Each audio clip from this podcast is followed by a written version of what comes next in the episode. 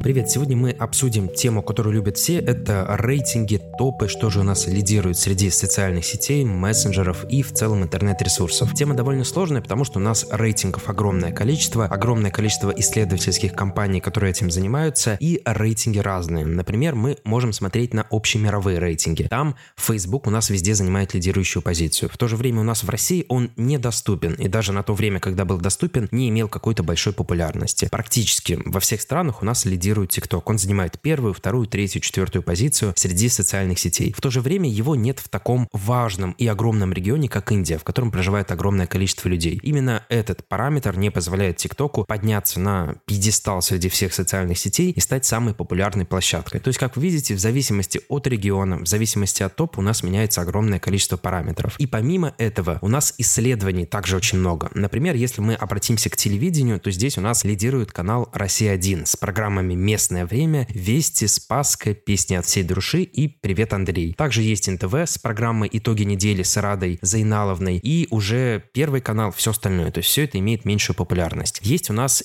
топы среди радио, то есть самые популярные радио это Бизнес FM, Comedy Radio и DFM. Есть популярность среди прессы, то есть самые популярные газеты это Метро, Ведомстве, Известия, Коммерсант и так далее. Мы сегодня будем говорить именно об интернете и об интернете в совокупности, потому что мы не можем что-то выделить. У нас есть огромное количество инструментов, ресурсов, площадок, то есть Яндекс, Google, YouTube, WhatsApp, ВКонтакте и все остальное. Мы не можем радикально это поменять, потому что любая площадка из себя, она представляет инструмент, который мы можем использовать в каких-то маркетинговых целях. Например, Яндекс. Понятно, что это самый популярный ресурс у нас во всей России. В то же время он представляет из себя все-таки браузер, но там есть, например, контекстная реклама, работа с Яндекс бизнесом и так далее. У нас есть Google. Google тоже, казалось бы, браузер. Хотел я сказать, что в старое время можно было работать там с Google AdWords, огромное количество рекламных инструментов. Да, было. Сейчас, к сожалению, нет. Но даже несмотря на это, в Гугле мы можем работать с отзывами, с карточками, с вот именно Google бизнесом. То есть инструменты все равно остаются. Есть YouTube. Это совершенно площадка, ну, кардинально отличающаяся от всех, потому что на ней очень высокое удержание, на ней очень высокая вовлеченность, но в то же время там сейчас нет рекламных инструментов, и продвижение до поры до времени ограничивалось только залитием длинных роликов. Сейчас же у нас есть и короткие ролики, то есть у нас все очень динамично, все меняется, и любой из инструментов мы не можем куда-то как-то выносить, потому что в каждом отдельном случае у нас тот или иной инструмент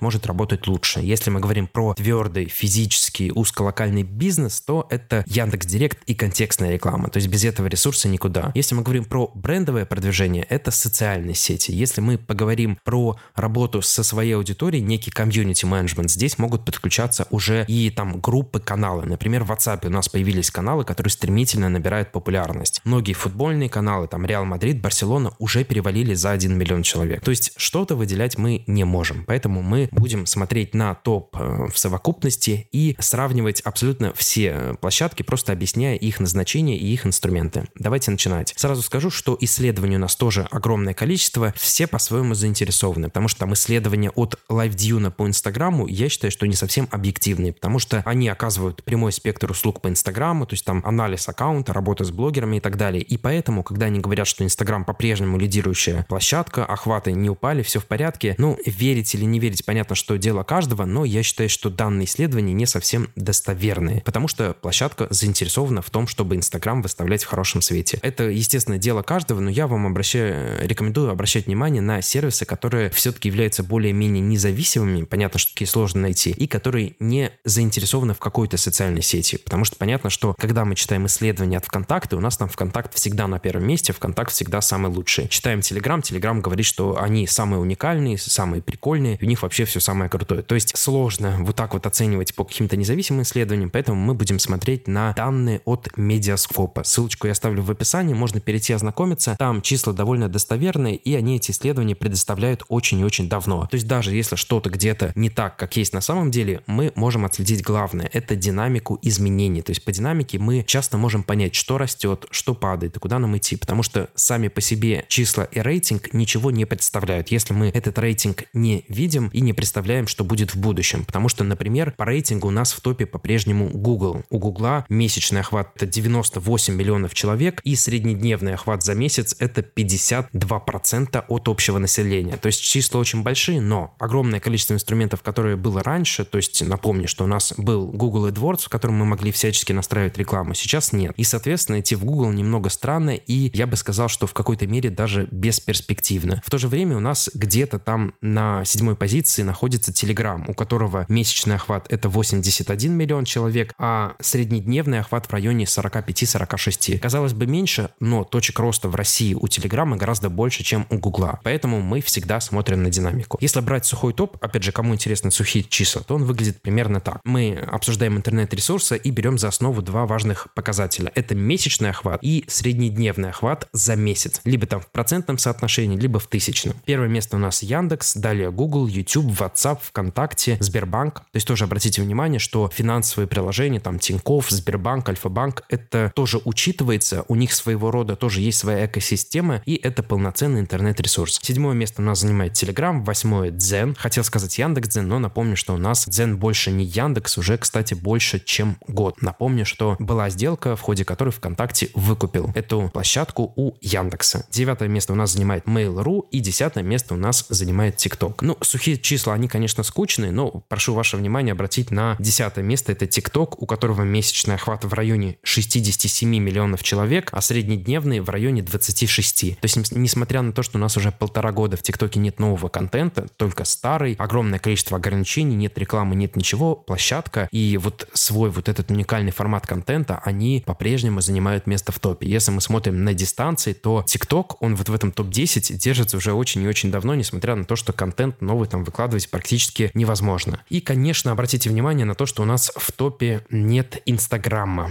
по месячному охвату сейчас TikTok популярнее, чем Instagram. Кто-то говорит, что это неправда, что такого быть не может, но прошу заметить, что Instagram у нас работает только с VPN, в TikTok у нас, несмотря даже там на старый э, контент, вход абсолютно свободный. И помимо этого VPN у нас постоянно блокируются, то есть вход в Instagram, он гораздо сложнее, чем вход в TikTok. Поэтому по этому поводу я рекомендую не париться и придерживаться той позиции, что и TikTok, и Instagram это по общим тенденциям социальной сети все-таки немножко умирающие в России, потому что у нас, например, опять была новая волна блокировок VPN, опять часть VPN перестали работать, и опять часть аудитории у нас из Инстаграма сбежала. Держат, конечно, сторис, держат, конечно, рилсы, но я думаю, что мы в такой изоляции, если еще 2-3 года посидим, то еще там 20-30% аудитории потеряем. И в целом по прогнозируемым каким-то инструментам Инстаграм, ну, практически невозможно сейчас до продвижения. Единственные точки роста, которые есть, это пойти к какому-нибудь инфо-цыгану и купить курс по Reels, который, ну, тоже совершенно непрогнозируемый, очень сложный маркетинговый инструмент, с которым тоже нужно работать, работать. Опять же, контента много, курсы у нас все продают, хотя смысла от них особо никакого нет. То есть в любом случае, если вы планируете какую-то долгосрочную стратегию, я бы на вашем месте всегда обращал внимание на какие-то твердые инструменты. То есть твердый инструмент — это инструмент, который не пропадет в ближайший год. Понятно, что вероятность какую-то большую в чем угодно вам не даст никто. Но мы можем, во-первых, перераспределять усилия. То есть те, кто до блокировки Инстаграм были во ВКонтакте, в Ютубе, в Яндексе был настроен контекст, они пострадали меньше, чем те, кто был только только в Инстаграме. Поэтому всегда занимайтесь кросс-продвижением, вы должны присутствовать на двух, трех, четырех площадках всегда, даже с обычным дублированием контента. Сделано это с целью того, что в случае блокировки, ухода, падения вы не так сильно теряли. Поэтому кросс-постинг, кросс-продвижение, кросс-девайсность, все, что связано со словом кросс, там кросс-маркетинг, это все классно, круто и нужно делать.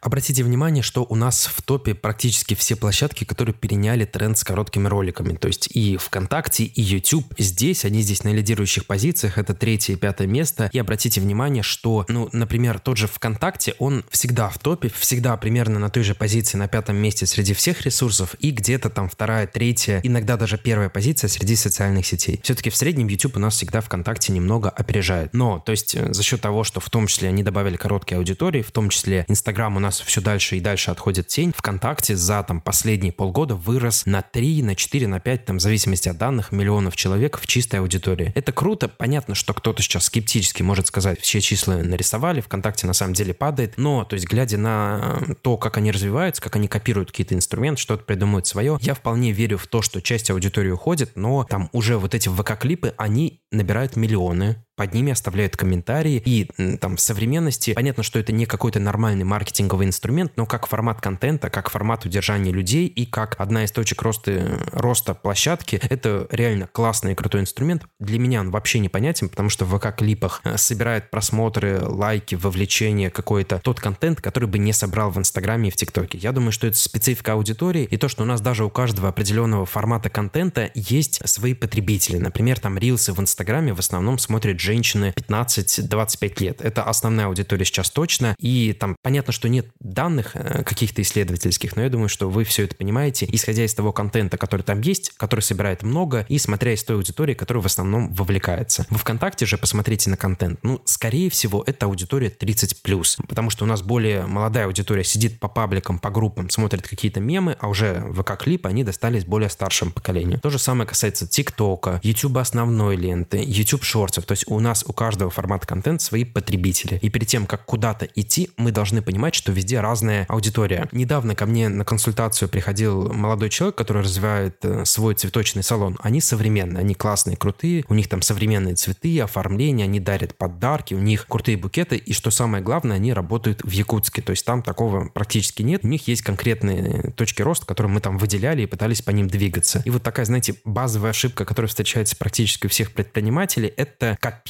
в тупую форматов контента. То есть вот человек продвигался в Инстаграм, у него были какие-то крутые результаты, и он начал делать то же самое во ВКонтакте. Абсолютно в том же формате, в том же продвижении, в тех же лентах, в тех же форматах контента. И вот через полгода он посмотрел, и Инстаграм растет, у него все классно, круто, ВКонтакте не растет, заказов нет, и, соответственно, в чем проблема? Проблема часто в том, что у нас на разных площадок, на разный формат контента разные потребители. В Инстаграме они снимали эстетичные видео с цветами, тренды. Но как только они пришли с этим контентом во ВКонтакте, не случилось ровным счетом ничего, потому что это не история ВКонтакта, потому что здесь нужно делать совершенно другой контент и продвигаться немного по другой модели. И я очень часто понимаю вот молодую аудиторию, которая хочет делать красиво, эстетично, они делают в Инстаграме, у них там есть какие-то результаты, а потом они приходят в ВК, где нужно делать топорно, где нужно вот лепить вот эти огромные обложки, где нужно делать навигационное меню, где нужно делать совершенно другой контент, но таковы специфика продвижения в современности, что у нас у каждой площадки свой потребитель контента, и они кардинально отличаются. И, кстати, тоже очень важный момент, что у нас Инстаграм, вот, например, с тем же VPN, выбирает в основном женская аудитория, которая к этому Инстаграму уже привыкла и жить без него не может. В то же время процент мужской аудитории, он отходит все и дальше, потому что мужчины и до этого не были заядлыми сидельщиками в Инстаграме, пока у нас не появились рилсы. Но с учетом того, что у нас блокируется постоянно VPN, у нас постоянно там проблемы со входом усложняются, то аудитория, соответственно, которая к этой площадке привязана, она все и меньше и меньше начинает на ней как-то сидеть, вовлекаться, удерживаться. Когда ты очередной раз листаешь контент, у тебя просто что-то не загружает, ты выходишь и идешь в место, где контент можно потреблять сильно проще. Это очень э, важный тренд современности, мы его обсуждали, когда говорили о Триц э, в каком-то прошлом подкасте, и я сказал тогда, что если нет нормальной ленты, которая хорошо дает контент, в том числе это про скорость загрузки и про все остальное, то люди из социальной сети со временем уходят. То же самое у нас и в Инстаграме. У Инстаграма по-прежнему очень крутой, классный алгоритм рилсов, наверное, один из лучших на площадке. И если бы у нас, э, ну, тоже, если бы не уход ТикТока, я думаю, что ТикТок мог бы с этим поконкурировать. Понятно, что ТикТок у нас в этом плане, я бы даже сказал, что сильно лучше. Но ТикТока нет, и понятно, что вот этот уникальный западный алгоритм у нас пока что есть только в Инстаграме. Поэтому часть аудитории там сидит, будет сидеть и пока что не уйдет. Это в основном женская аудитория. Я, кстати, думаю, что если к нам ТикТок придет на рынок в ближайшее время, это вполне, ну, тоже, опять же, вероятность этого, она пальцем в небо, но я думаю, что вероятнее, чем разблокировка Инстаграм. То моментально Инстаграм еще сильнее потеряет в аудитории, удержании, вовлечении, потому что ТикТок будет с свободным входом, а Инстаграм с VPN, с чуть более проигрывающим алгоритмом и с немного умирающей модели, ну, вот у нас в России точно, потому что год, там, полтора года уже Инстаграм никак не растет в аудитории, а только со временем пессимизируется. И то, что мы о нем поговорили, кто-то скажет, раз вы о нем говорите, значит он жив. Да, он жив, но тоже вопрос в масштабах и вопрос в применении. Если вы девушка, у вас женская аудитория, вы продвигаетесь через Reels, у вас там психология отношений тема, то да, конечно, в Инстаграм нужно, можно идти, и это основная из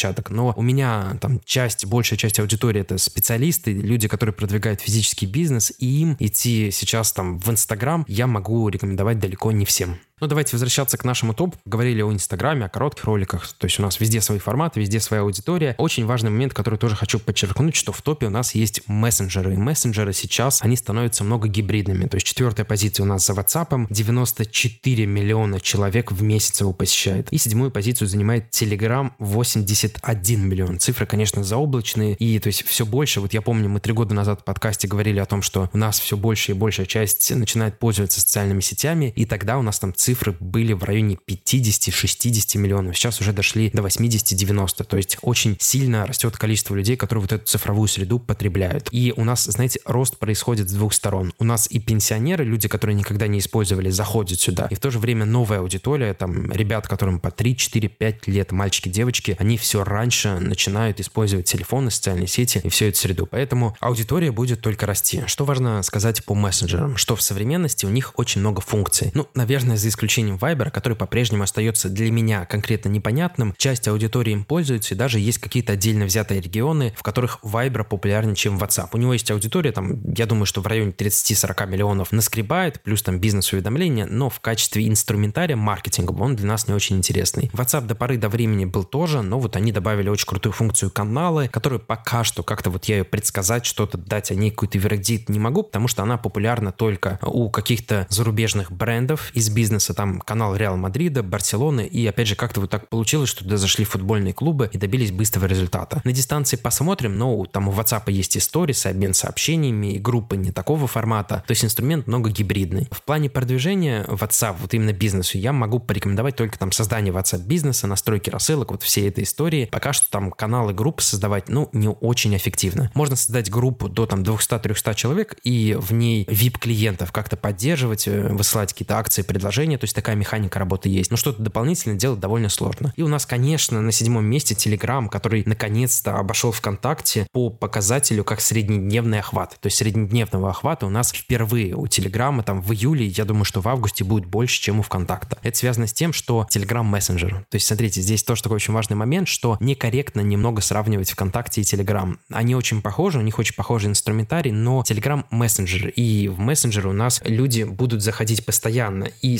среднедневный охват у всех мессенджеров, он колоссальный. Например, у нас самая популярная площадка по среднедневному охвату — это WhatsApp, потому что в WhatsApp люди заходят каждый день для общения. В тот же YouTube люди каждый день заходить не будут. Это развлечение и просмотр видео. Поэтому тех, кто там кричит ВКонтакте все-таки победил, или Telegram победил, или кто-то из них победил, это все немного некорректное сравнение, потому что пока что все-таки площадки разные. Даже сам Павел Дуров признал, что они идут к социальной сети. Социальной сетью они пока не стали. Это просто очень-очень продвинутый мессенджер. Поэтому здесь важно это сказать, что у нас по показателю среднедневный охват всегда мессенджеры будут лидировать. Будут лидировать мессенджеры и, естественно, браузер. Социальные сети в этом плане, понятно, что они переходят на новый уровень, там во ВКонтакте можно сообщениями обмениваться и так далее, но это не настолько популярные функции, потому что в своем роде ВКонтакте это по-прежнему лента, это какие-то посты, это короткие ролики и это музыка. То есть это те события, которые большая часть людей каждый день не делает. Понятно, что там среднедневный охват у ВКонтакта будет меньше, чем у Телеграма. Я все равно думаю, что Телеграм со временем обойдет ВКонтакте и по месячному охвату, и по всем показателям, но пока что этого не произошло, и по такому, знаете, более твердому показателю, на который нужно смотреть, месячный охват у нас просто ВКонтакте пока что лидирует. Посмотрим, что из этого будет, и я очень жду исследования по вовлеченности, потому что вовлеченность в Телеграме, она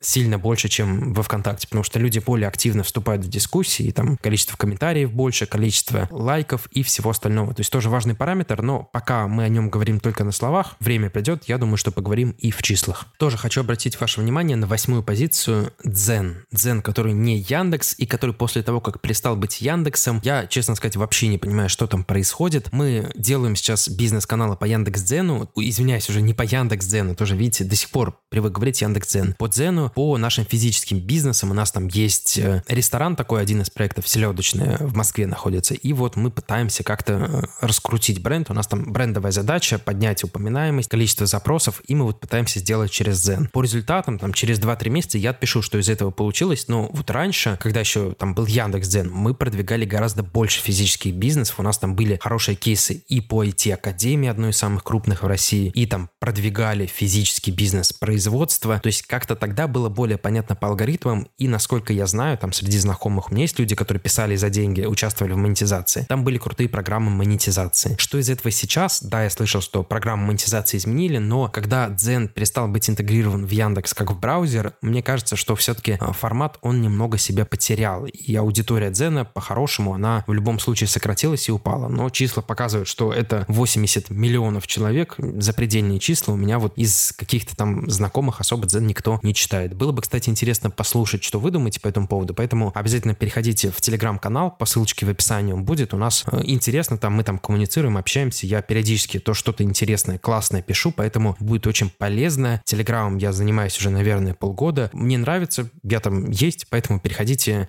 пишите. Девятое место у нас занимает Mail.ru. Mail.ru это такой, я бы здесь брал большую часть трафика, конечно, Mail у нас берет непосредственно из браузера. То есть у нас есть три браузера популярных, это Яндекс, Google и Mail. Mail в свое время, в последнее время теряет популярность. Mail купили там частично ВКонтакте, все это ВКонтакте частично дело принадлежит. Тоже, знаете, такой очень хороший в свое время был интернет-ресурс, который был тоже очень много гибридным. И почта, и своя социальная сеть, и там Mail игры, и все, что только можно было. Сейчас все-таки они не успевают за э, современностью. Тоже, кстати, очень важно важный момент, что если вы делаете, даже если вы очень большие, у вас очень много сотрудников, и вы делаете масштабный проект, что-то у вас прям какая-то метавселенная, то сделать это очень сложно, потому что вы где-то не успеваете за временем. То есть нужно подтягивать слишком много инструментов, слишком много разделов. Денег хватает, не хватает просто кадров и не хватает на это времени. Поэтому, знаете, это как с бизнесом. Если мы вот хотим нормально, хорошо там делать стратегию, начинать продвигаться, нам нужно э, сделать сначала одно, потом сделать другое, и мы не можем в большей там, части проектов запускать все сразу, потому что это будет некачественно, мы нигде не будем успевать, и по итогу ниоткуда результатов нормальных не получим. То есть то же самое касается и ресурсов. Есть такая проблема и у ВКонтакта, который постоянно пытается внедрить огромное количество всего, половина из этого получается, половина нет, и там половина инструментов у нас уходит. Но, опять же, есть ресурсы, пусть пытаются. Я все-таки считаю, что у нас будущее это за более такими гибридными проектами в том плане, что они очень быстро приспосабливаются, очень быстро обновляются, все вводят, там нововведение, поэтому я все-таки в этом плане верю больше в Яндекс и Google, которые у нас занимают первые позиции, и у нас, наверное, впервые, кстати, буквально через там месяц-полтора перевалит аудитория браузера за 100 миллионов человек. Это будет у нас Яндекс в России. Раньше был популярен Google, там и реклама была, и он автоматически устанавливался в телефонах. Сейчас, конечно, с Google работать крайне сложно, я как специалист говорю, потому что у нас, например, по одному проекту висит 20 карточек ресторанов. Нам нужно обновить сайт, потому что мы переходим на новый домен. И в Яндексе это сделать сильно проще, когда работает поддержка, когда можно связаться, когда они просто поддерживают в актуальном формате инструмент, вот как именно карточку с Гуглом, все это всегда крайне сложнее. Сейчас там огромное количество компаний могут даже столкнуться с проблемами, когда создают Google карточку, на которую тоже идет огромное количество трафика в Google Maps, поэтому я все-таки думаю, что у нас Яндекс по-прежнему будет занимать лидирующую позицию. Ну и в заключение хочу открыть то, что у нас было год назад. То есть открываю данные по 2022 году, и что мы видим? Мы видим, что месячная охват абсолютно по всем ресурсам, он был сильно меньше, то есть у нас растет потребление интернета, у нас появляется новая аудитория, старая, как я уже сказал, которая в интернет заходит. В старом отчете все примерно то же самое, единственное, что здесь у нас Telegram чуть меньше, чуть ниже находится, и есть Авито. А в целом у нас пул площадок, наверное, за последний год как-то кардинально не меняется, и несмотря на то, что у нас там на Западе выходит Threads, что-то падает, какие-то проблемы с Твиттером, нас это особо не касается. Поэтому я всегда рекомендую в первую очередь там во всех исследованиях, во всем смотреть на наш русский рынок, если вы работаете на нем, потому что что у нас он, на удивление, в последнее время более какой-то, знаете, стабильный в плане наличия площадок, того, где мы можем и должны продвигаться. Потому что, если мы говорим про Запад, это постоянные нововведения, это постоянные новые социальные сети, которые до нас даже не доходят. Вот, например, был тренд на социальную сеть Be Real. Будь реальным. Это там социальная сеть тебя просит сделать фотографию в реальном времени. Если не делаешь, то там выкладывает последнюю фотографию из галереи. Какой такой принцип был? Она была очень трендовая. Она выходила на какие-то лидирующие позиции, но что? То есть по итогу до нас она вообще никак не дошла,